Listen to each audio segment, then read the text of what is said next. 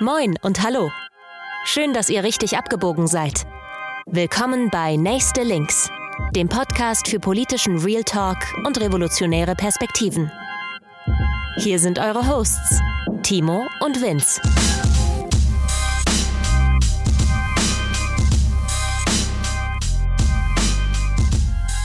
Moin, hallo und herzlich willkommen zur siebten Folge von Nächste Links. Schön, dass ihr wieder dabei seid. Bevor wir heute anfangen und euch unser Thema vorstellen, wollen wir uns einmal richtig, richtig herzlich bedanken dafür, dass ihr uns gespendet habt. Ihr habt uns einen Kaffee ausgegeben oder auch zwei oder drei. Wir haben Spenden über Kofi, wo wir jetzt erreichbar sind, von euch bekommen und herzlichen Dank dafür. Das ist tatsächlich auch wirklich mehr, als ich gedacht hätte. Also ich bin nicht nur positiv überrascht, ich bin, ich bin begeistert. Es ist super schön und super lieb von euch und dass ihr was von eurem hart erarbeiteten Lohn an uns abgegeben habt. Uns hilft das auf jeden Fall. Wir haben ja bisher unser privates Geld in das Projekt reingebuddert und werden es auch weiterhin machen. Auf jeden Fall. Nur mit eurer Hilfe macht es das Ganze einfach ein bisschen leichter. Genau, vielen Dank dafür. Bevor wir anfangen, ich bin hier vorhin zu dir gefahren. Wir, wir nehmen ja hier auf und ich bin dabei ich bin an dem, an dem Haus vorbeigefahren, wo dieser Mercedes-Stern drauf war. Ich weiß nicht, ob du dich an den Schmock der Woche noch erinnerst. Das Hamburger Wahrzeichen für was auch immer.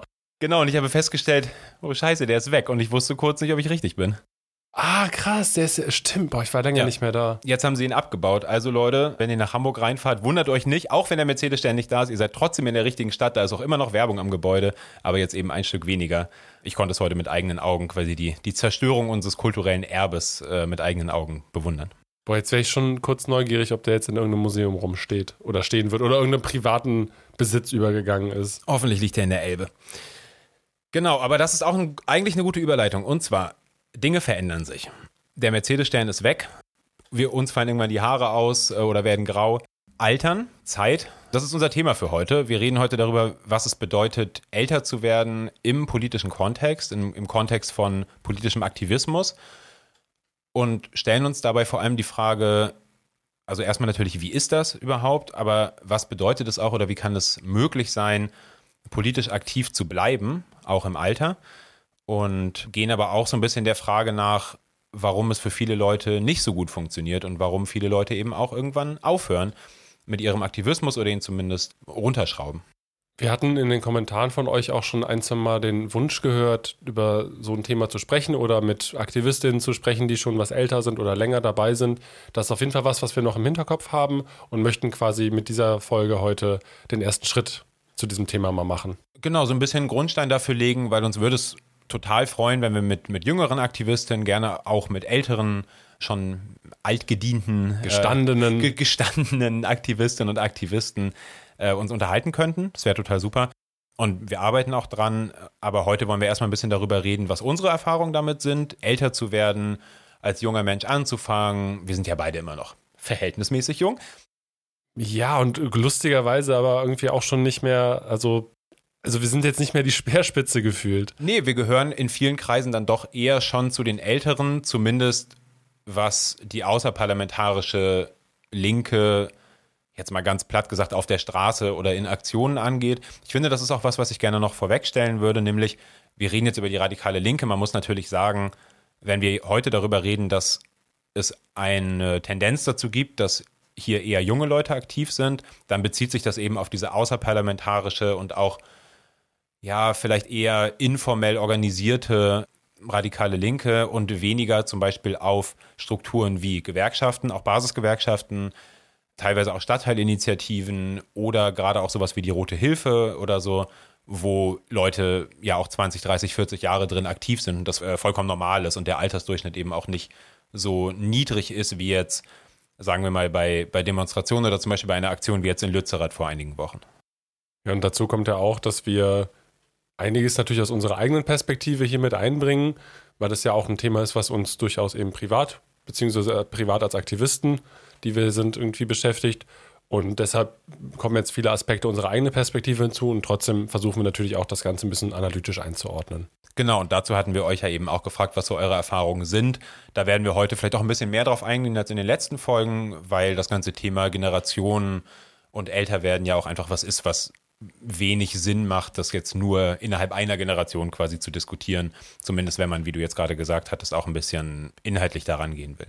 Danke für eure Antworten, wieder sehr zahlreich und ja auch wieder sehr divers.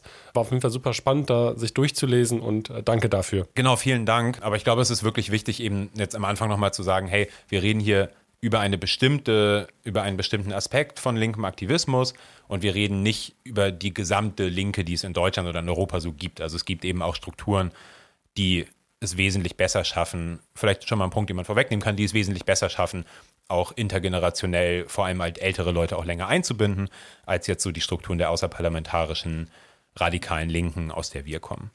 Genau, wir wollen anfangen mit unserem ersten Punkt. Wir haben so, so zwei, drei Punkte, über die wir ähm, reden wollen und das knüpft eben auch an die Fragen an, die wir gestellt haben.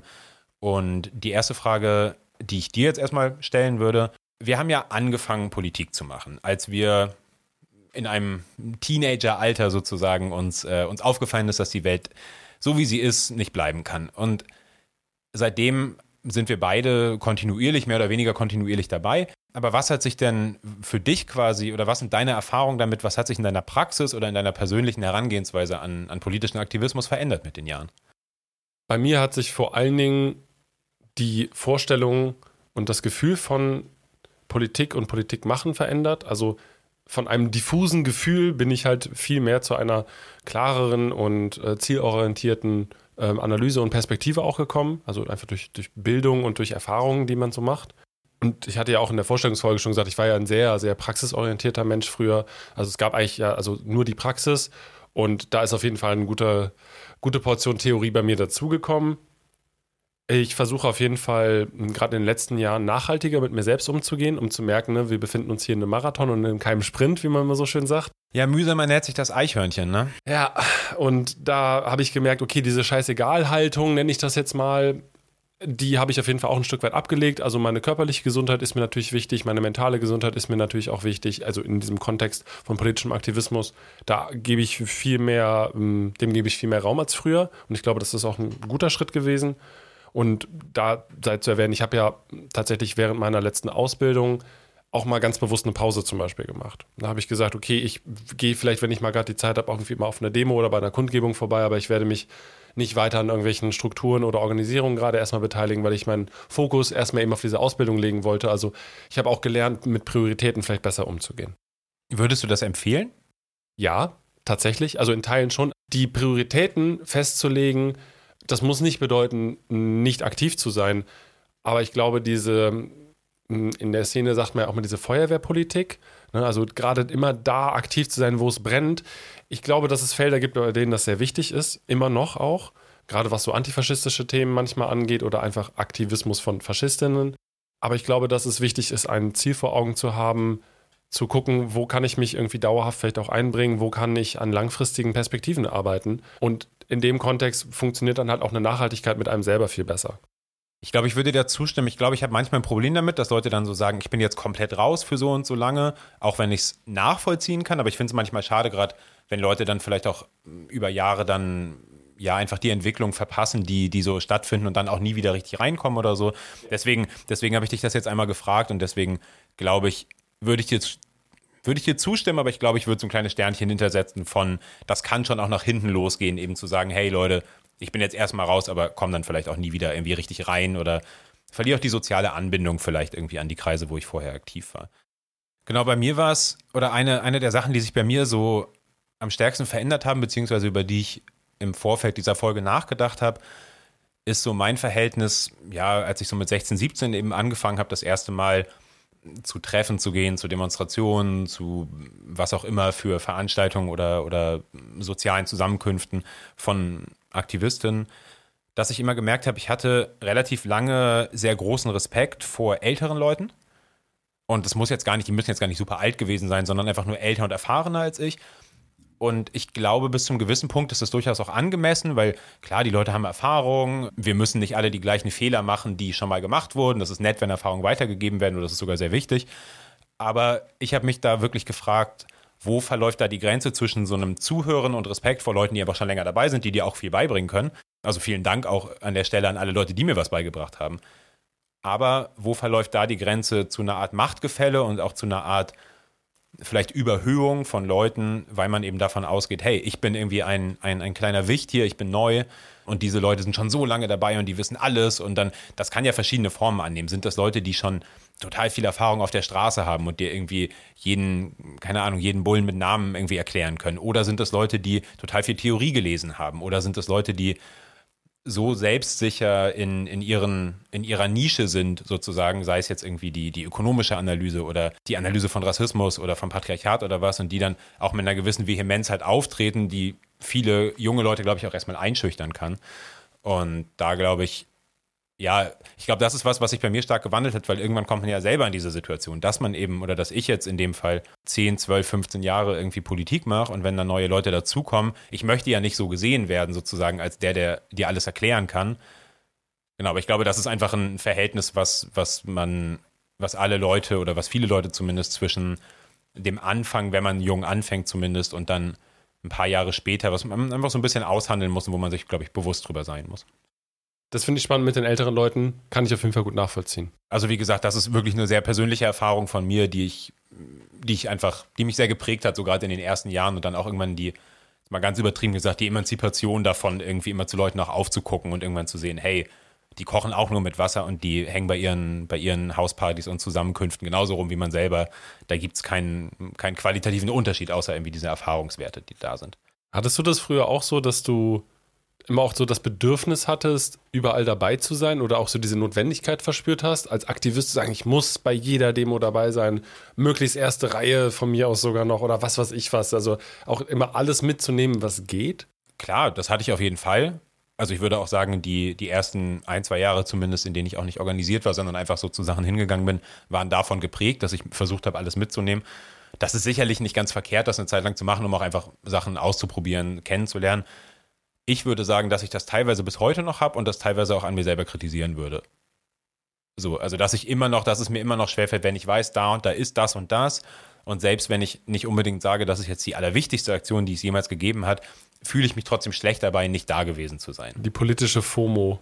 Fear ja, of Missing Out. Total. Also dieses, dieses FOMO-Gefühl auch im Bezug auf politische Aktionen ist, ich finde, das ist ein sehr schmaler Grad, weil ich finde, viele Leute haben das nicht genug und kommen dann eben nicht und auch zu gar nichts mehr irgendwann.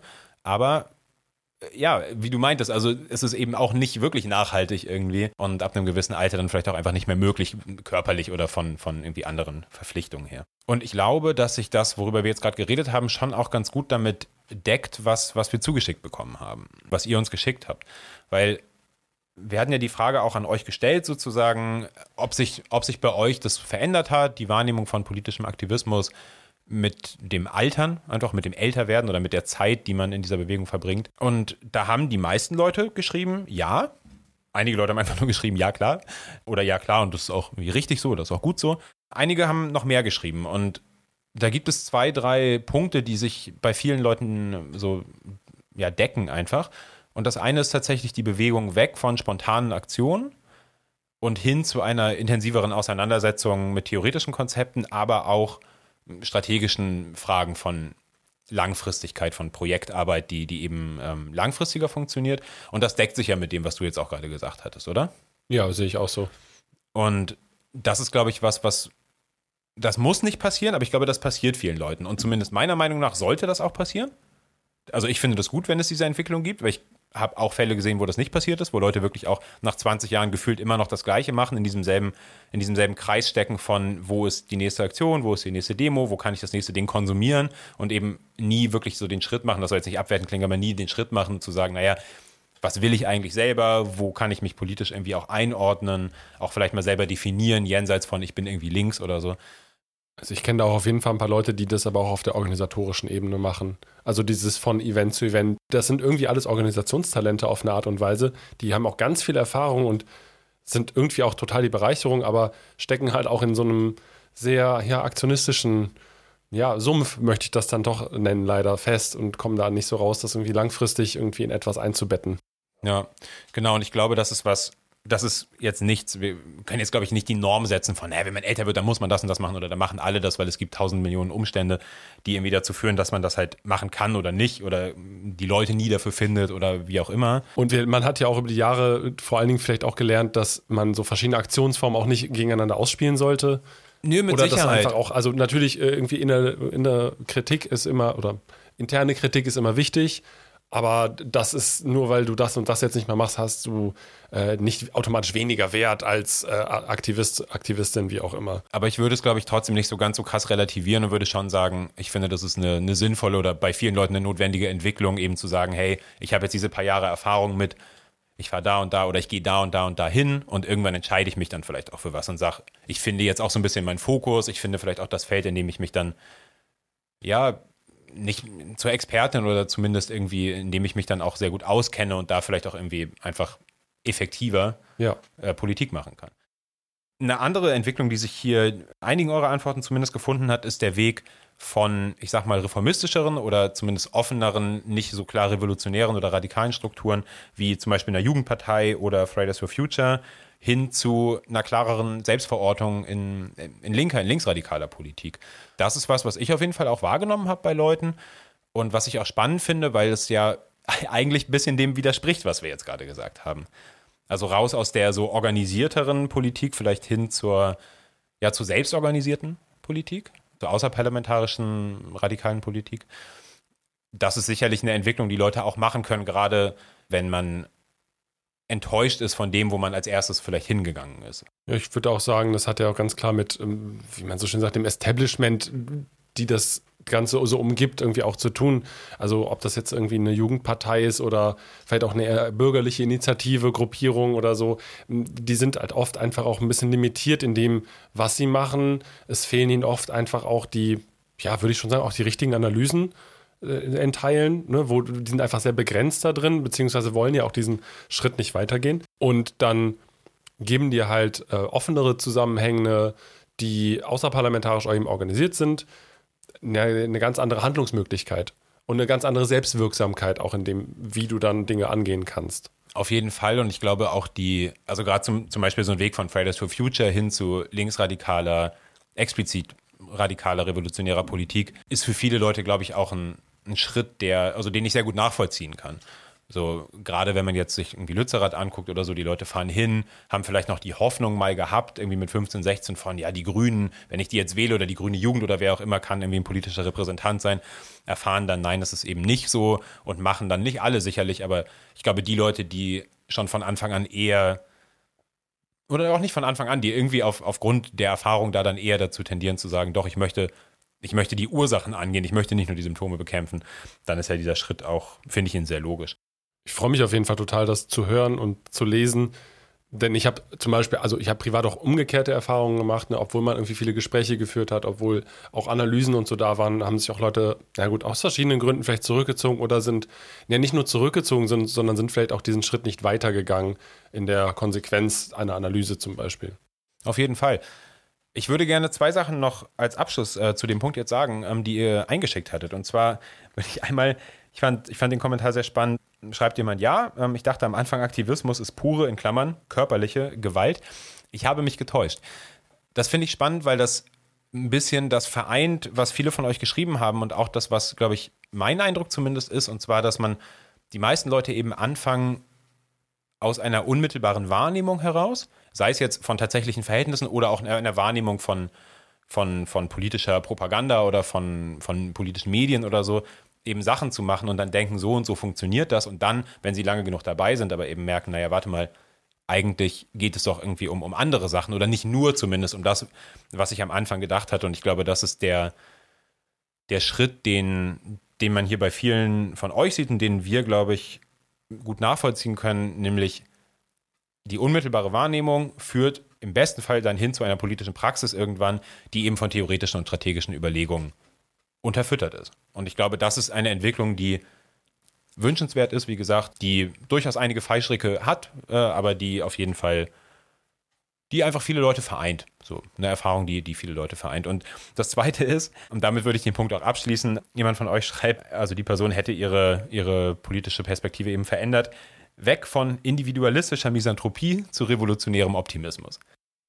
Was, was will man mehr? Dem kann ich nichts hinzufügen. Ich fühle mich dem auf jeden Fall auch sehr verbunden, also vielleicht auch noch aus so einer Dorftristesse und so manchmal rauskommt. Also diese Misanthropie und manchmal, ja, zu denken wirklich, boah, Digga, alles scheiße, geht alle weg, was soll denn der Mist? hin zu, oh nee, wir können auch schon was zusammen machen. Wir können was zusammen machen und es gibt eben auch sowohl die historischen als auch einfach die ja aus den Verhältnissen sich ergebenden Möglichkeiten, die Gesellschaft revolutionär positiv zu verändern. Ja, ist auch schön, da so, so eine Kraft drin zu finden. Super und ich glaube, es ist auch notwendig.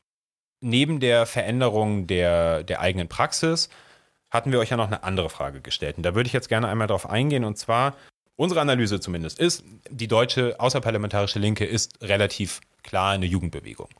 Wenn man Jugend etwas weiter definiert, vielleicht als es jetzt gemeinhin getan wird. Und zwar ist es eine Bewegung, in, die von Leuten getragen ist, die in diesem sogenannten aktivistischen Jahrzehnt oder vielleicht sind es auch 15 Jahre agieren, zwischen 16, 17, 18 und Ende 20, Anfang, vielleicht noch Mitte 30. Nimmst du das auch so wahr? Ja, also vor ein paar Jahren ist mir dieser Begriff schwarz-rote Jahrzehnt das erste Mal über den Weg gelaufen. Ich glaube, von einem Genossen, der dann das auch so ein bisschen witzelnd gesagt hatte. Da waren wir nämlich gerade so um die 27 und da war es dann auch so ein bisschen so, ja, wie machen wir denn eigentlich weiter? Da haben wir uns auch diese Fragen gestellt. Ich nehme das auf jeden Fall auch so wahr. In Teilen sind die Leute ja mit mir zusammengealtert. Also wir sind zusammen älter geworden. Das heißt, da fällt einem das dann nicht so doll auf. Da ist das eher auf so einer privaten Ebene, dass sich halt Lebensumstände verändern. So und natürlich die politische Ebene, was wir eben hatten, ändert sich auch. Aber naja, also ich persönlich nehme mich auf jeden Fall als fast schon eine, zumindest ein bisschen ältere Person wahr, wenn ich auf eine Demo gehe. Ja, das kann ich gut, also kann ich, glaube ich, gut nachvollziehen. Und finde eben dieses aktivistische oder schwarz-rote Jahrzehnt, wie du es jetzt gerade genannt hast, ist ja wirklich auch was, was, ja, was man relativ, es muss nicht so kommen, aber ich finde, der, der Trichter quasi von Leuten, die irgendwann mal mit 17, 18, 19 anfangen, die dann auch wirklich mit 30, 35 noch dabei sind, das wird ja sehr schmal in vielen Fällen. Und das ist für mich auf jeden Fall auch einer der Gründe, warum es eben so schwierig ist, linke Bewegung nachhaltig wachsen zu lassen, irgendwie in Deutschland, weil es einfach die langfristig, die Langfristigkeit nicht so richtig gegeben ist und man also ich kenne viele autonome oder postautonome Gruppen, die sich im Grunde genommen nur selbst erhalten durch den Zufluss von ein, zwei Personen im Jahr und ein, zwei Leute brechen weg und es bleibt eben auf dem, auf, auf, auf dem Level, das du auch vor zehn Jahren halt schon hattest, dann sozusagen langfristig. Ich finde, es gibt noch eine andere, es gibt einen merkwürdigen, eine merkwürdige Lücke, einen so einen seltsamen Age-Gap bei ganz vielen Veranstaltungen. Und zwar meine Wahrnehmung, dass Leute, ich sag mal, zwischen so 30 oder 35 und 50 relativ stark unterrepräsentiert sind. Dass halt Veranstaltungen oft von jungen Leuten irgendwie halt getragen werden oder von älteren Leuten. Also tatsächlich von Leuten, die vielleicht eher schon in Richtung Rentenalter irgendwie gehen. Und kann da auf jeden Fall sagen, dass es in meiner Erfahrung äh, oft daran liegt, dass Leute eben äh, Kinder bekommen haben und unsere Strukturen einfach nicht kinderfreundlich sind im Grunde genommen bis zu dem Punkt, wo dein Kind dann vielleicht 16, 17, 18 ist und ein bisschen selbstständig ist oder dann vielleicht auch ausgezogen ist irgendwann, viele Leute, die die Zeit nicht aufbringen können. Ja, da sei direkt mal eine Kritik geäußert. Äh, Kinderbetreuung nicht nur am 8. März. Auf jeden Fall, also gerade bei äh, politischen Bildungsveranstaltungen, die vielleicht auch ein bisschen länger gehen als eine Stunde oder so, dann eben zu sagen, hey, wir müssen uns irgendwie darum kümmern ähm, oder wir müssen es zeitlich auch so legen oder die Räume so gestalten. Ich wollte gerade sagen, die Zeiten äh, sind da, glaube ich, auch eine wichtige Sache. Aber ja. Wie gesagt, das ist was, was ich relativ häufig wahrnehme. Es gibt halt so junge Leute und es gibt ältere Leute, aber ich finde so dazwischen in diesem. Ja, ab Mitte 30 und bis so Ende 40 gefühlt ist das, da fehlt es einfach. Da, nicht, nicht bei allen Leuten, aber bei vielen zumindest. Oder davon sind zumindest die wenigsten äh, ja, repräsentiert, nenne ich das jetzt mal. Ich finde, es gibt aber noch eine andere Perspektive, die man quasi zu diesem Thema einnehmen kann. Und zwar würde ich sagen, und das sage jetzt auch nicht nur ich selber, dass die Rolle der Jugend auch eben, äh, ja, die, die Jugend hat eine spezielle Rolle. Sowohl in der Gesellschaft als auch innerhalb politischer Bewegung. Und das ist was, äh, worauf ich gerne kurz eingehen würde, weil ich würde einmal sagen, auch historisch betrachtet hat die Jugend, bleiben wir jetzt mal im, im deutschen Rahmen quasi, die Aufgabe, die Gesellschaft letztlich herauszufordern. So. Die 68er-Bewegung in Deutschland speziell hatte unglaublich viel damit zu tun, dass sich junge Leute ja, gegen das, was man vielleicht Spießertum oder so äh, nennen würde, ähm, eben damit beschäftigt haben oder davon abgrenzen wollten, aber auch von der Nazi-Geschichte ihrer, ihrer Elterngeneration. Ja, in einer Gesellschaft zu leben, wo alle entscheidenden Positionen von im Endeffekt Ex-Nazis ja, oder also Ex-Nazis in dem Sinne gesprochen besetzt sind, ist schon auch heftig. Genau, und ich glaube, dass es, zumindest für Deutschland kann man da sagen, dass, dass da der Jugend eine, eine extrem zentrale Rolle zugekommen ist, eben auch die Gesellschaft jetzt mal, natürlich, es war keine Revolution, aber halt die Gesellschaft einfach zu erneuern und irgendwie lebenswerter auch für die eigene Generation zu gestalten, notwendige Prozesse anzustoßen. Und im Moment würde ich es äh, auf die Klimabewegung ähnlich, also würde ich da analytisch ähnlich rangehen und eben sagen, da wird ein, eine notwendige Korrektur gesellschaftlicher Ideologien sozusagen oder gesellschaftlicher Verhältnisse einfach vorgenommen. Ob man das jetzt alles als revolutionär oder radikal bezeichnen kann, vielleicht nicht, aber es gibt zumindest,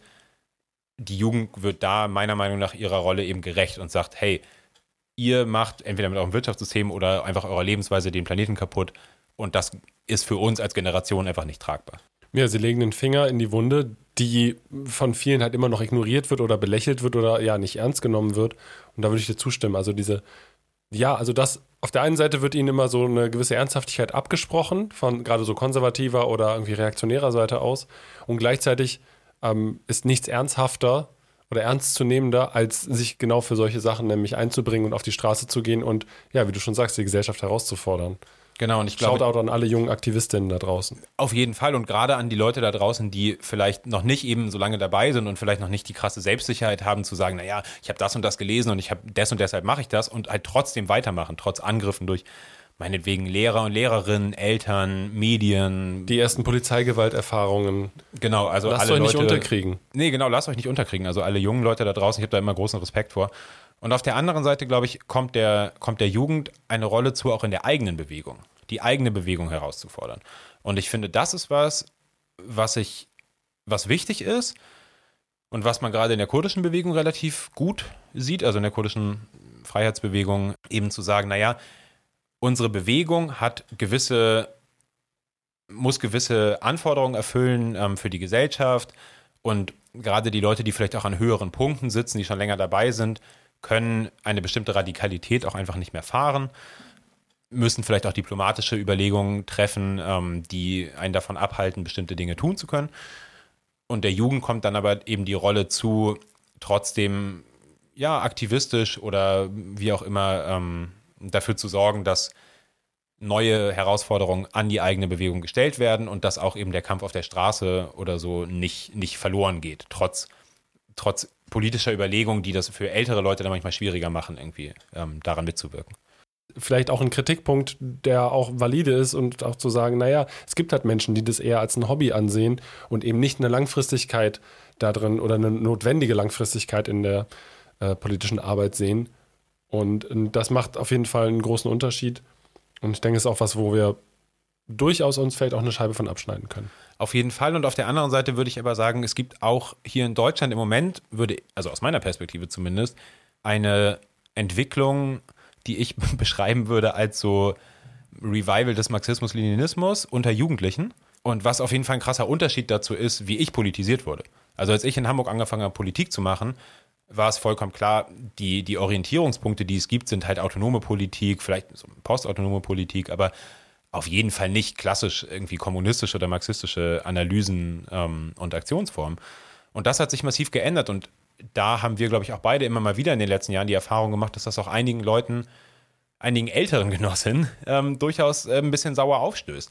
Dass nämlich da Politikstil und auch Analysen und Inhalte einfach gemacht und gelebt werden. Gemacht, gelebt werden, an die Oberfläche irgendwie gespült werden mit denen sie nicht einverstanden sind oder die nicht den ihren entsprechen. Und eine ganz gute, ich glaube, wir waren beide bei der Demo auch, wo jemand das gesagt hatte. Ja, sozusagen irgendwie, ja, so wie das, wie hier rumläuft, das ist nicht mehr Antifa irgendwie so. Bei uns war das damals so und so, aber hier haben wir jetzt irgendwie die gleiche rote Fahne und das ist ja nicht mehr, nicht mehr meine Politik sozusagen. Und das finde ich interessant, jetzt gar nicht, um jetzt gar nicht um das werten zu wollen oder zu sagen, sondern das ist, das ist besser oder schlechter, sondern einfach nur zu sagen, der Jugend kommt, glaube ich, auch da einfach die Rolle von der ja, es ist, ob es eine Neuerfindung ist, vielleicht ein bisschen gewagt, aber zumindest irgendwie einer Veränderung der, der Politikform irgendwie auch zu.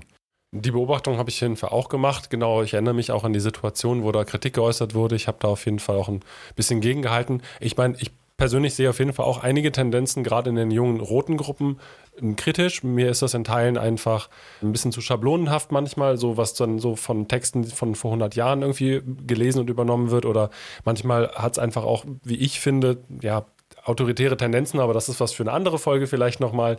Ja, du grinst schon, genau.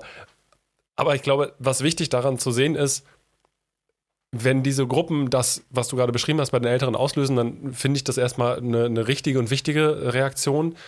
Und zwar von beiden Seiten aus. Also zum einen, dass die jungen Gruppen das auslösen in Teilen, also da bewegt sich was. Das ist irgendwie, es wird nicht einfach nur abgesegnet und abgenickt und ja, ja, ihr seid am Start und so. Ähm, und ich glaube, auch da, genau, wie du schon vorhin meintest, es fordert halt auch die älteren Genossinnen heraus, weil wir hatten uns in dieser Diskussion, die wir da bei dieser Situation hatten, auch die Frage gestellt, ja, warum sind denn diese jungen Leute nicht bei euch? Zum Beispiel. Und ich glaube, das ist ganz wichtig, wenn wir so auf die deutsche Linke gucken, auch auf die älteren Genossinnen, auch ein Aufruf an euch vielleicht so, hey, haltet die Augen offen, so schaut und guckt, ob ihr nicht vielleicht auch jüngere Menschen bei euch irgendwie mit einbeziehen könnt. Wo sind vielleicht da die Unterschiede? Wo kann man aber vielleicht auch gemeinsame Sachen machen? Denn ich glaube, wir können das halt eben, wir können es halt nur gemeinsam machen. Ja, und ich merke das ja bei mir selber auch. Also ich muss ja selber auch aufpassen, dass ich Sachen, die jetzt jüngere Genossinnen für selbstverständlich halten, die sind für mich nicht selbstverständlich oder waren es nicht irgendwie, als ich politisiert wurde. Und dass ich da irgendwie nicht am Ende der, der Grumpy Old Man werde, der irgendwie seine, seine Faust gen, gen Himmel schüttelt und sagt, ah, aber früher haben wir das und das gemacht. Also letztlich, ja, auch ein Allgemeinplatz, aber letztlich muss man diesen intergenerationellen Austausch auch einfach machen. Und also leben, der, ja, voll. So, und dann eben auch nicht sagen, ja, das sind jetzt junge Leute, die machen eh nur Quatsch, in zwei, drei Jahren werden die schon irgendwie sich fangen und dann das machen, was wir für richtig halten, sondern eben zu sagen, hey, wenn die was anderes machen und auch was, was unserer Politik, unserem Politikverständnis vielleicht widerspricht, dann ist es vielleicht eben auch, wie du sagtest, ein Appell an uns, darüber nachzudenken, warum passiert das, warum ist das so anders als das, was wir für normal halten? Und muss man sich daran nicht vielleicht dann auch ein bisschen entweder orientieren oder zumindest einfach eine Position dazu einnehmen und nicht nur zu sagen, aber das ist nicht mehr mein mein, weiß ich nicht, mein Antifa, mein Kommunismus, mein Anarchismus, was auch immer. Genau, ich lese meinen Marx anders. Ich lese meinen Marx anders, genau. Da würde ich, äh, da würde ich noch übergehen ähm, zu euren Reaktionen. Und zwar gibt es eine ganze Menge Leute hier, die geschrieben haben, dass sie, dass es sie stört oder dass es zumindest, dass sie das als Faktor ausmachen in dieser sehr starken Jugend, Jugendlichkeit irgendwie der außerparlamentarischen Linken in Deutschland, dass es sehr subkulturell geprägt ist und eben nur geprägt ist von ja, von, einem, von so einem rebellischen Gestus, aber eben sehr wenig von, von Inhalten. Ähm, wie siehst du das? Ja, als jemand, der ja mit Subkultur aufgewachsen ist und sich da auch ganz lange ja mit verortet hat, würde ich da erstmal zustimmen. Ich glaube trotzdem, Subkultur hat eine ganz große Berechtigung, Subkultur auch eben eine ganz große empowernde Kraft für Politisierung im Allgemeinen erstmal haben kann. Für manche Menschen ist es der erste Zufluchtsort aus einem konservativen Nazidorf, äh, aus der spießigen Familie oder aus, aus, aus den Verhältnissen, in denen es einem vielleicht nicht so gut geht. Und ich glaube, da hat es einen total berechtigten Platz. Was man aber, glaube ich, sagen muss, ist die Entwicklung der letzten 10, 15 Jahre vielleicht an diesen subkulturellen Orten, an denen das entsteht, ist, dass diese Orte seltenst leider nur schaffen, eine Kraft zu entwickeln, quasi eine kontinuierliche politische und dann vielleicht auch in eine revolutionäre Organisierung, ja, diese Kraft irgendwie zu entwickeln und zu geben für diese Leute. Also entweder geht es dann darum, den Ort selbst einfach nur zu erhalten oder die Menschen, ja, bleiben so ein bisschen in diesem Ort an sich halt stecken, nenne ich das jetzt mal. Ne? Also du kommst dann irgendwann nicht mehr raus, du machst vielleicht deine Veranstaltung, deine Konzerte, was auch immer hast auch mal einen spannenden Vortrag vielleicht da, aber du schaffst nicht so, ja, nach außen zu treten, um eine ja, einer revolutionären Perspektive nachzugehen.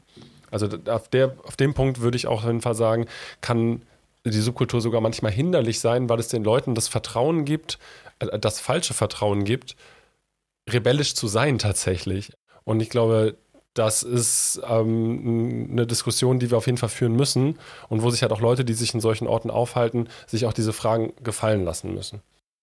Ich glaube, die die Problematik, die ich darin vor allem sehe, ist, dass eine Subkultur an sich exklusiv ist und sein muss, weil sonst ist es keine coole Subkultur. Es macht, es ist uninteressant für mich, mich einer Subkultur zugehörig zu fühlen, wenn ich kein, kein Außen konstruieren kann und wenn das Außen dann eben die Mehrheitsgesellschaft oder die normalen Leute quasi in Anführungszeichen sind, dann ist, glaube ich, dann ist quasi der, ja, die, die, die Saat des, des Versagens oder die Saat der, ja, dann ist das kein Projekt, was irgendwie dazu führen kann, dass man eine breitere Bewegung aufbauen kann. Das Subkulturen haben ihre Berechtigung. Ich habe sie nicht so sehr gebraucht wie du. Das liegt an unseren unterschiedlichen Biografien. Aber trotzdem sehe ich natürlich den Wert darin für, für Menschen und ich sehe auch die politische Perspektive, die es vielleicht in Teilen haben kann. Aber trotzdem würde ich, glaube ich, da wirklich einen starken, also einen starken Unterschied quasi sehen.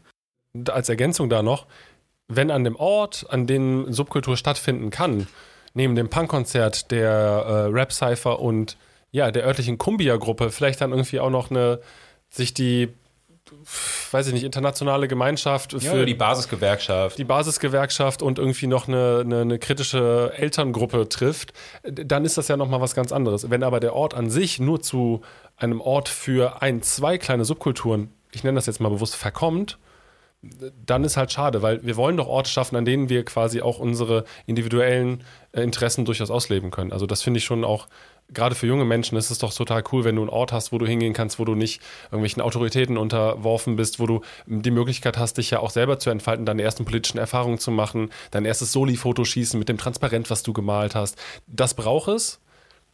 Und am Ende des Abends gehst du auf dieses Punk-Konzert oder Hip-Hop-Konzert, wo Texte vorgetragen werden, die dich irgendwie ja darin bestätigen und im besten Falle ähm, organisierst, du dich, organisierst du dich aber am nächsten Tag in der Gewerkschaft, in dem Betrieb, wo du deine Ausbildung machst. Genau, und da würde ich eben eher, glaube ich, dazu tendieren, mittlerweile zu sagen, diese Orte oder diese Erfahrungen sind notwendig, aber sie sind für mich überhaupt nicht zwangsweise mit diesem subkulturellen Habitus verknüpft. Und ich habe solche Erfahrungen natürlich an Orten gemacht, die eher traditionell subkulturell geprägt sind, aber würde ich sagen, genauso viel auch an Orten, die das überhaupt nicht waren. Und ich glaube, man braucht das nicht und das ist in Deutschland eher eine historische oder in Westeuropa generell, aber in Deutschland relativ stark nochmal, einfach eine historische Entwicklung, die dazu geführt hat. Und da kann man jetzt, können wir irgendwann gerne nochmal machen, irgendwie lange drüber reden, wie das dazu gekommen ist und welche Schritte dazu geführt haben. Aber genau, also diese, dieses ganze Thema Subkultur und Politik äh, begleitet uns, glaube ich, einfach persönlich schon recht lange und ist jetzt ja bei euch hier auch äh, ja, deutlich geworden, dass es, dass es für euch eben auch noch ein Thema ist.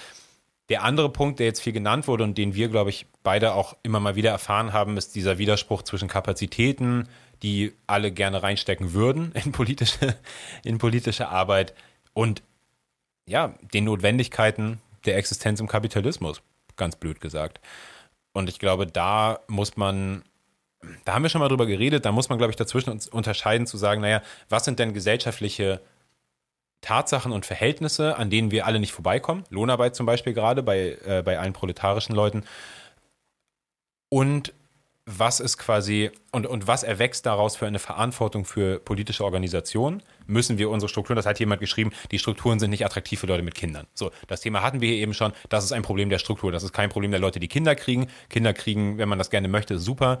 So, das ist, da kann man, das darf man niemandem irgendwie vorwerfen. Ja, du hast halt Kinder gekriegt und jetzt bist du kein, kein Aktivist mehr. So, aber die Struktur muss sich dem natürlich anpassen. Auf der anderen Seite ist aber eben auch immer die Frage, gibt es auch eine persönliche Verantwortung der, der Menschen, der Aktivistin, ja, vielleicht dann eben auch selber dafür zu sorgen, dass diese Strukturen so geschaffen werden und sich, jetzt mal ganz, äh, ganz edgy Point hier, eben nicht darin zurückzuziehen, zu sagen, naja, die Struktur war ja nicht gut genug für mich, ist ja nicht meine Schuld und jetzt begehe ich eben, jetzt ziehe ich mich ins Private zurück.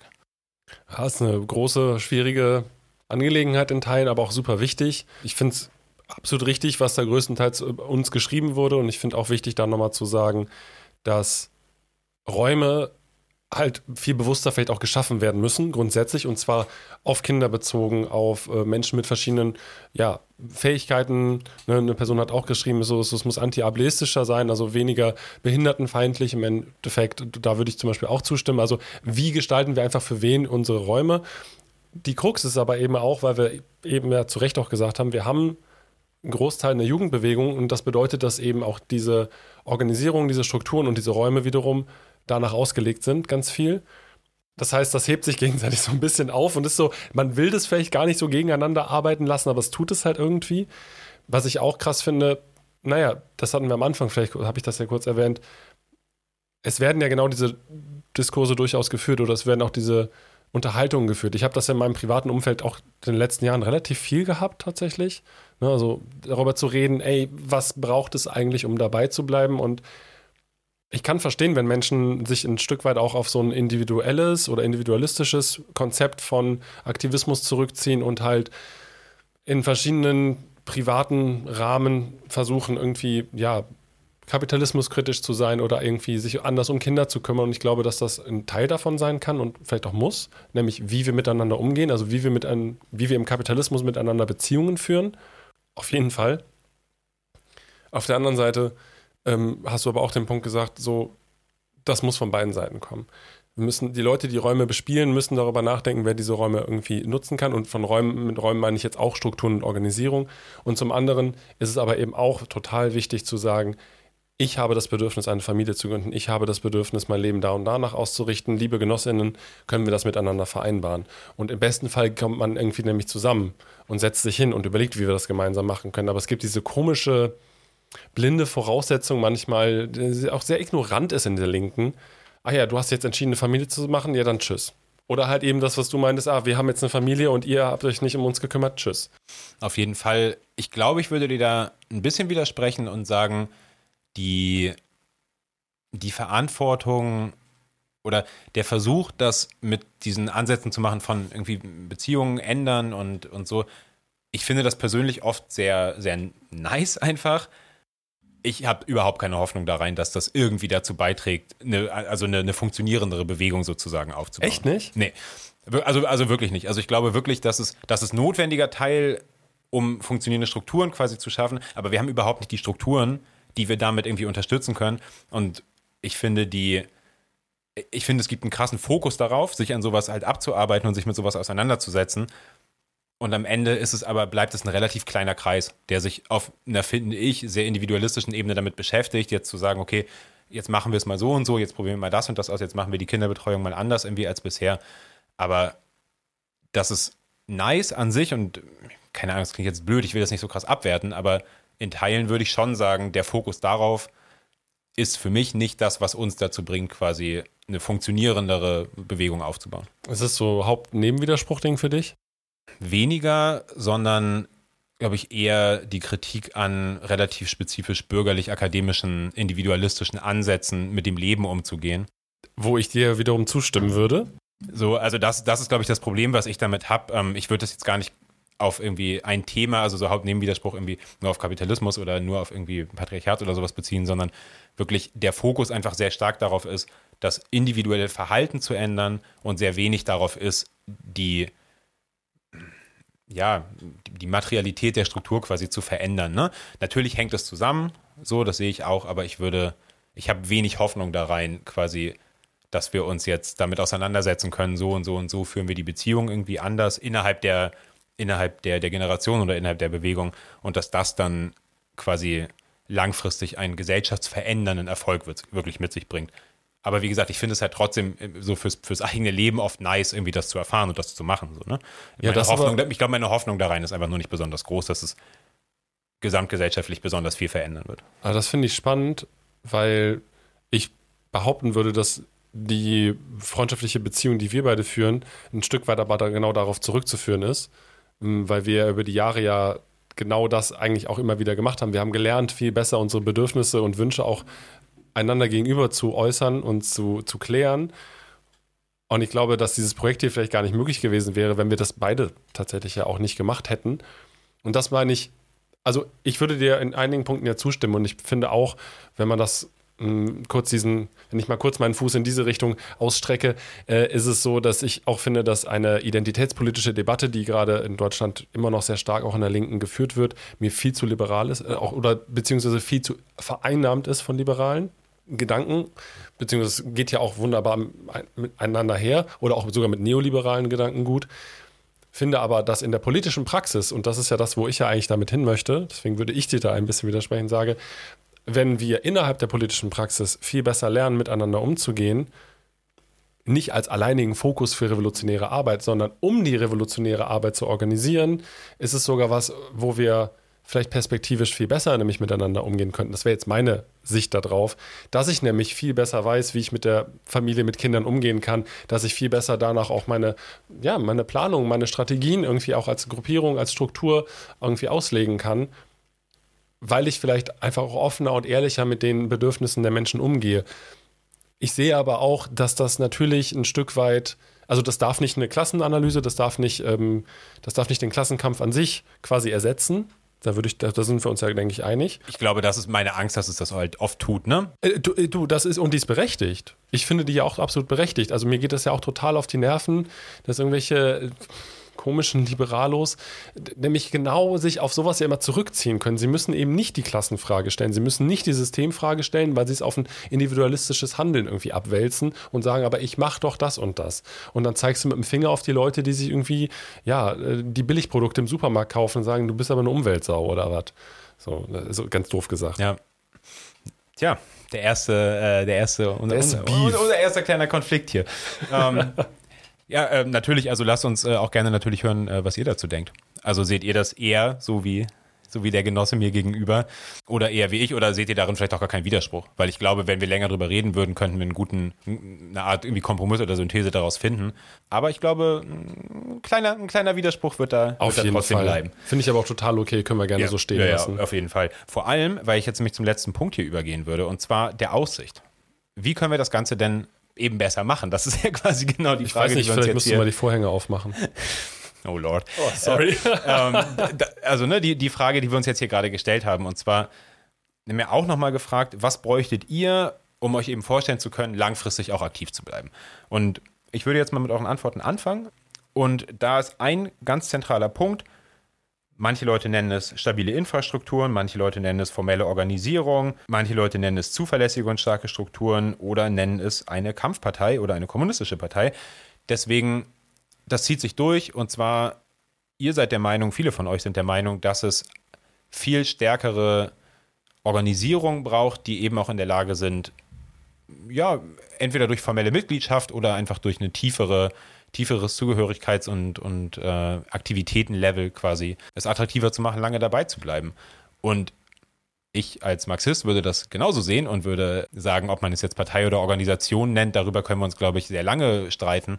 Aber ich würde auf jeden Fall sagen, wir brauchen diese Form von fester, etablierter und auch großer, tatsächlich großer, überregionaler, bundesweiter, wie auch immer Struktur, internationaler letztlich, weil dieses in Kleingruppen agieren in meiner Analyse ein Teil des Problems ist, dass so viele Leute wegfallen. Würdest du das ähnlich sehen?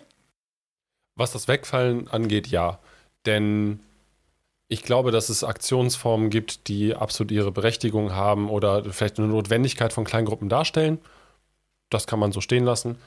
Ich denke aber auch, für das größere Denken, was politische revolutionäre Arbeit angeht und auch sogar unabhängig jetzt erstmal von der Strömung angesehen, kann, kann man eigentlich nicht umher, als sich um solche Strukturen irgendwie Gedanken zu machen zumindest. Man kann sich ja inspirieren lassen im Ausland. Auch historisch finde ich wichtig, sich damit auseinanderzusetzen, was hat funktioniert, was hat nicht funktioniert. Ganz wichtig wäre mir persönlich da einfach nur, das hatte ich ja eben schon erwähnt, dieses Schablonenhafte ist, glaube ich, etwas, wo man sich meiner Meinung nach ein bisschen vorhüten sollte. Denn die Gegebenheiten in Hamburg sind einfach auch schon andere als in München, ganz doof gesagt. Und ich denke, da ist es wichtig, dass wir ähm, uns aber gegenseitig darin bestärken, wenn wir solche Organisationen und Strukturen schaffen, dass das dann genau, also dass das Räume aufmacht, solche Unterschiede nämlich irgendwie ja, gemeinsam zu führen. Also ich glaube, da gibt es aus dem demokratischen Konföderalismus diese Idee des gemeinsam, ne, ne, ne, einig in der Vielfalt, irgendwie sowas ist das.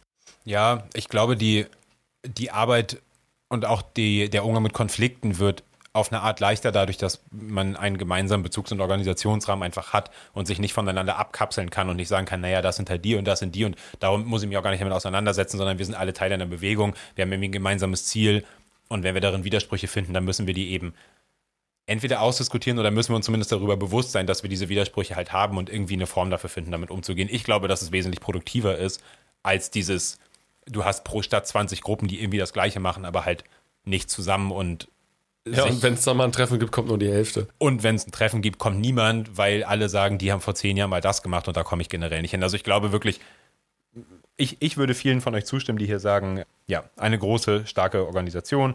Wie die genau aussieht, äh, werden wir sicherlich auch mal eine Folge drüber machen, wie wir uns das vorstellen oder wie wir beide uns das auch einzeln jeweils irgendwie vorstellen würden. Aber eine Person hatte doch, glaube ich, auch geschrieben, einfach dieses, ne, boah, diese innerlinken Grabenkämpfe. Ja, genau, das steht hier, steht hier ganz oben, genau, ein, ein Ende der Grabenkämpfe. Ähm, genau. Und ich denke, ein Ende der Grabenkämpfe bedeutet hier nicht ein Ende der, der Diskussion, ganz im Gegenteil, sondern ich wäre ja viel schöner, wenn man, also ein Grabenkampf ver, verunmöglicht ja auch oft einfach eine Diskussion oder überhaupt auch eine, eine produktive Auseinandersetzung mit.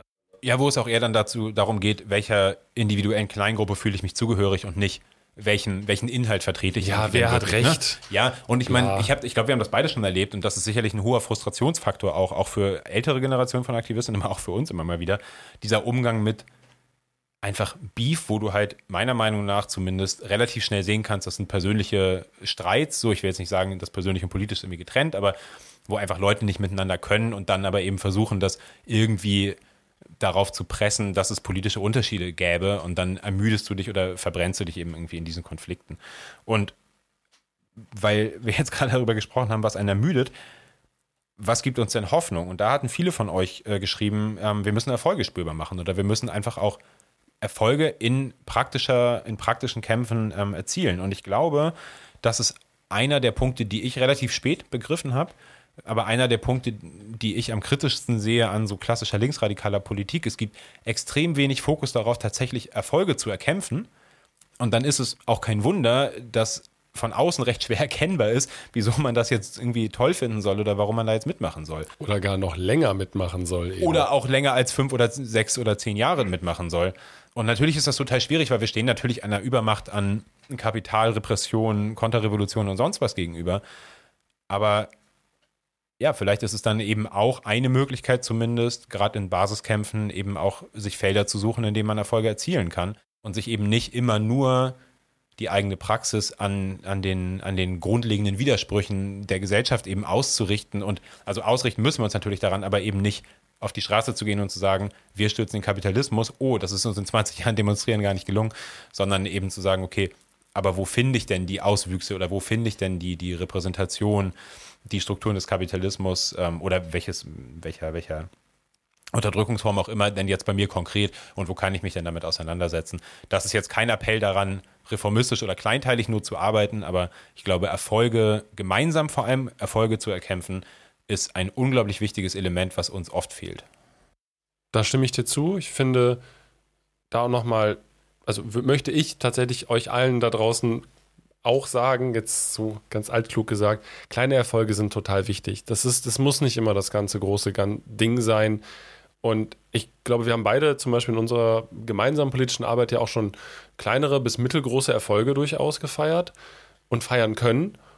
Und diese, ja, die, die Wirkkraft davon, die darf auch nicht unterschätzt werden. Und ich glaube, das ist das, wo man auch stolz darauf sein kann, diese Arbeit gemacht zu haben. Und da darf man auch gerne und lange von zehren. Das finde ich wichtig.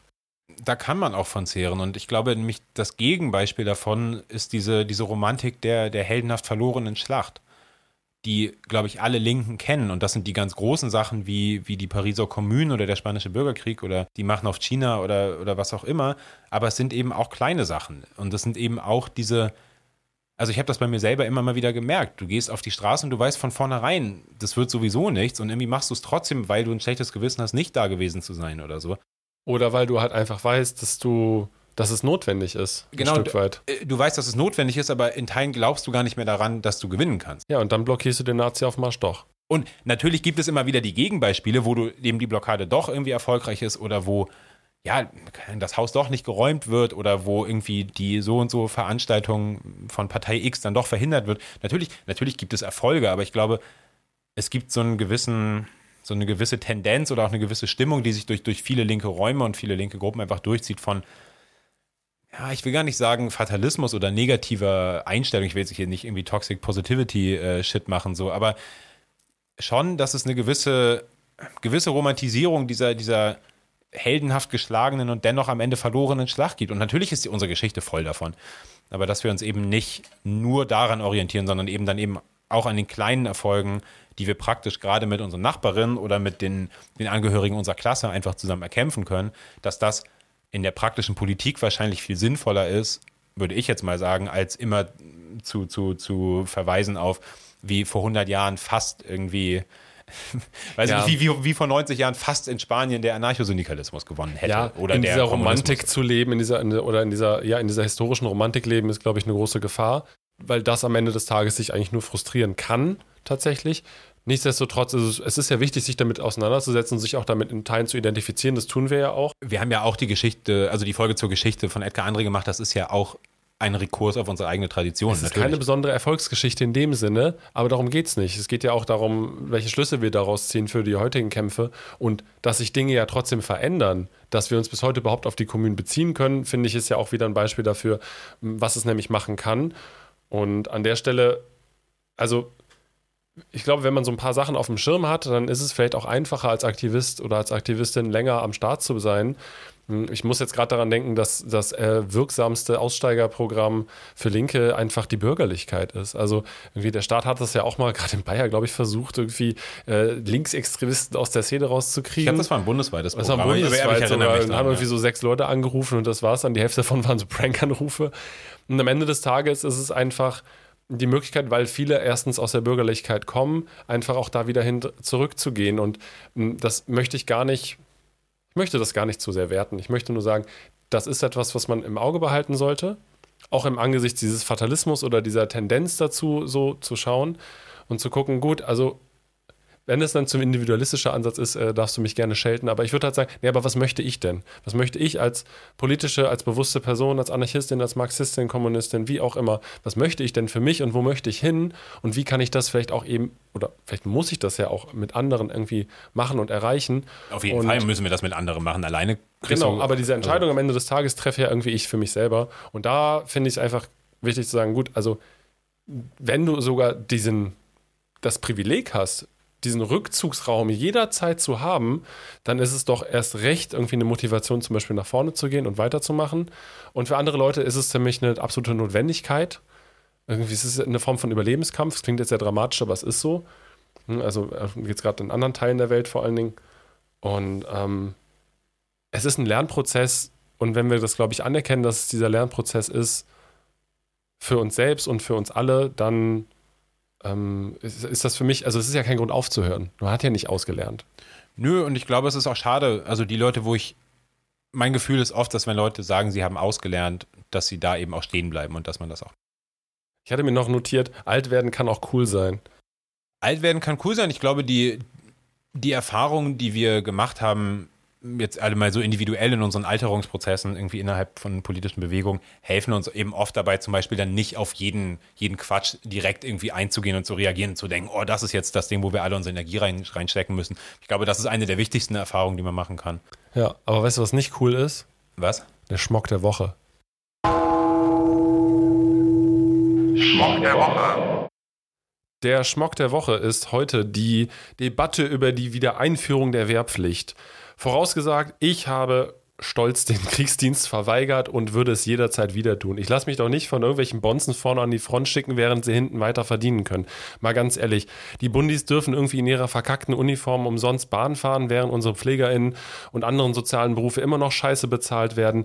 Der deutsche Nationalismus äh, klatscht wieder jauchzend in die Hände, deutsche Panzer rollen gen Osten und ähm, ja, also und für was? Also wir können doch nicht irgendwie wirklich glauben, dass wir durch militärische Aufrüstung weiterhin irgendwie einer befriedeten Welt irgendwie näher kommen und das Bild von irgendwie starken Männern und jetzt auch Frauen und Queers in Regenbogenfarben im deutschen Eisernen Kreuz, ich kotze, ja, irgendwie sollen uns jetzt irgendwie wieder stolz machen auf irgendwie dieses Land und seine Werte zu verteidigen. Nein, danke. Wiedereinführung der Wehrpflicht, Leute, junge Menschen da draußen, lasst euch nicht verheizen verweigert den Scheiß und ähm, immer nur mit dem Proletariat und den Genossinnen, niemals mit dem Kapital und dem Militär.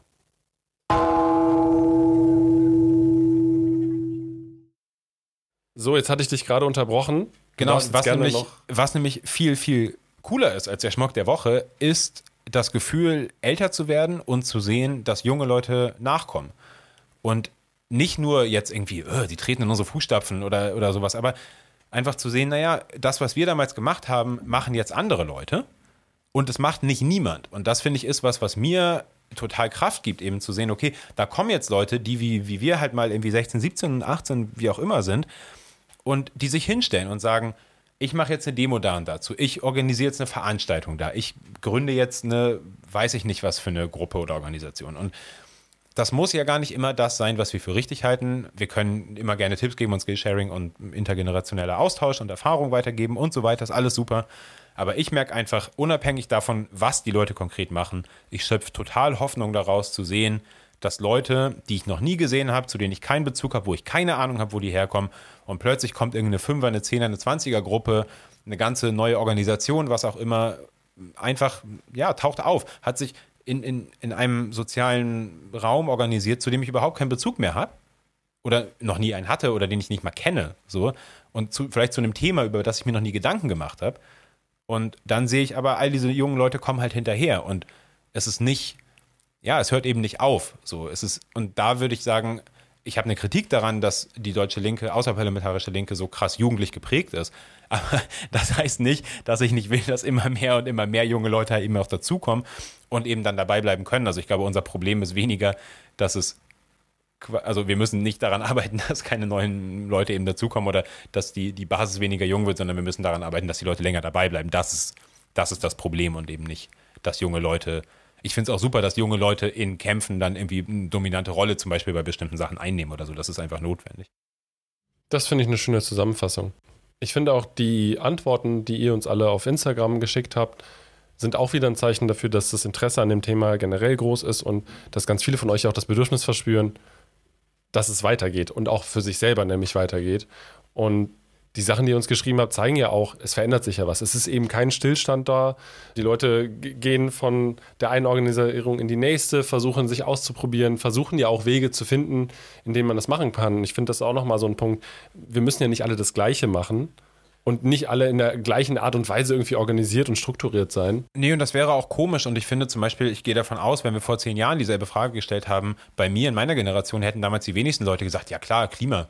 Das ist unser Generationenthema. Das hätten wir ja niemals gesagt. Wir hätten natürlich, ja, AKW ist blöd und Klimawandel ist blöd, aber uns war diese, diese, diese Ernsthaftigkeit und diese Schwere dieser ganzen Problematik ja überhaupt nicht in dem Ausmaß bewusst, wie sie jetzt halt Leuten mit 15, 16 halt zwanghaft bewusst gemacht. Wir haben die politische Dimension darin auch vielleicht noch nicht erkannt gehabt. Überhaupt nicht. Nee, also genau, zumindest nicht ja. ansatzweise so, so, wie Leute das jetzt machen. Und darum, also allein das unterstreicht ja schon seinen Punkt, eben zu sagen, natürlich machen wir nicht alle das Gleiche. Natürlich organisieren wir uns nicht alle zu den Punkten, zu denen sich die Leute vor uns organisiert haben. Nee, genau. Um das aber auch als Grundlage zu nehmen, um dabei zu bleiben, zu sehen, naja, der Fokus kann sich ja auch verändern und der muss aber nie gleich bleiben. Also ich habe ja, ich habe selber für mich so gemacht, ich habe vom irgendwie, genau, vom rein aktivistisch, also rein praktisch orientierten Aktivisten hin zu jemand, der irgendwann auch mal einen Vortrag hält, verschiedenste Sachen ausprobiert und ich glaube, das ist auch wichtig, sich auszuprobieren, zu gucken, was passt zu mir, was, was kann ich vielleicht auch gut, ne, was kann ich mit anderen vielleicht auch gut machen. Ja, das auch immer wieder ja, in Frage zu stellen, zu gucken, okay, was ist denn jetzt gerade mein Modus, wie kann ich denn dabei bleiben? Also das, die persönliche Ebene und aber eben auch perspektivisch daran zu arbeiten, dass diese Strukturen, die uns umgeben, darauf ausgelegt sind. Das finde ich ist ein schönes äh, Abschlusswort für heute. Ich würde einen Strich unter den inhaltlichen Teil für heute machen. Nochmal, okay. ja, nochmal vielen, vielen Dank für eure Einsendung. Und genau, natürlich hoffen wir, dass es euch Spaß gemacht hat, äh, zuzuhören, auch bei unserem ersten kleinen äh, Konflikt, den wir hier mal äh, an den Mikros und nicht nur so privat ausgetragen haben. Jüdische Volksfront. Genau, Volksfront von Judäa. Also vor allem für die Folge heute kann ich für mich sagen, mir hat es total geholfen, die Einsendung und, und eure Statements einfach dazu zu haben, weil ich gehe mal davon aus, wir sehen ja auch so ein bisschen unsere Statistiken, viele Leute, die uns zuhören, sind ungefähr in unserem Alter, viele sind aber auch jünger. Und zumindest von den Leuten, die jetzt geantwortet haben, merke ich, das sind das Instagram, oh, junges Medium und so. das klingt, als ob wir super alt wären. Ja, sind wir vielleicht auch in Teilen. Also äh, die, die, die Boomer hier am Mike. Ähm, Mit 32. Ja, ich bin ja sogar noch jünger. Aber also wie gesagt, uns hat es mega geholfen, jetzt einfach hier eure Einsendung dazu zu kriegen und vielleicht auch Perspektiven zu bekommen von Leuten, die eher fünf oder zehn Jahre jünger sind als wir. Das ist total super. Äh, gerne, gerne immer mehr davon. Und wie gesagt, ihr könnt uns spenden. Ihr seht es auch auf unserem, auf unserem Insta äh, als, als dauerhafter Beitrag. Also die, die Spenden, die Kasse ist offen, der Hut geht rum, ähm, schmeißt uns gerne was rein. Und weil wir gerade jetzt bei dem Thema waren, von mal mit anderen Leuten reden und gerade mit jüngeren oder mit älteren Leuten noch über die Erfahrungen reden, das würde für uns zum Beispiel auch bedeuten, wir brauchen mehr Mikrofone. Und damit wir uns die leisten können, brauchen wir Spenden. So schaut's aus. Also, ihr erreicht uns wie immer über unsere Mail, nächste links-podcast at riser.net. Ihr erreicht uns über Instagram und da findet ihr auch den Linktree und da sind auch die Links zu allen anderen Seiten, Soundcloud, YouTube und so weiter. Können natürlich auch in die Kommentare bei YouTube einfach reinsliden, lesen wir auf jeden Fall auch immer durch. Genau, das ist also die Folge heute, würde ich sagen, ist in Teilen ja auch durch einen Kommentar, den wir da gekriegt haben, inspiriert worden. Schreibt uns einfach auch gerne längere Nachrichten. Also wir machen zwar immer diese Umfragen und die Antwortfelder sind immer begrenzt. Ich hatte das in der Story irgendwie auch noch vermerkt, aber wenn ihr das Gefühl habt, ihr würdet da gerne mehr zu sagen, dann habt bitte keine Scheu, schreibt uns, schreibt uns ganze Vorträge, kein Problem. Ich verspreche, wir werden es lesen. Ja, Und ich glaube, dann bleibt uns auch nichts anderes zu sagen als nochmal, wir hoffen, es hat euch ein bisschen Spaß gemacht heute und bis zum nächsten Mal. Bis zum nächsten Mal.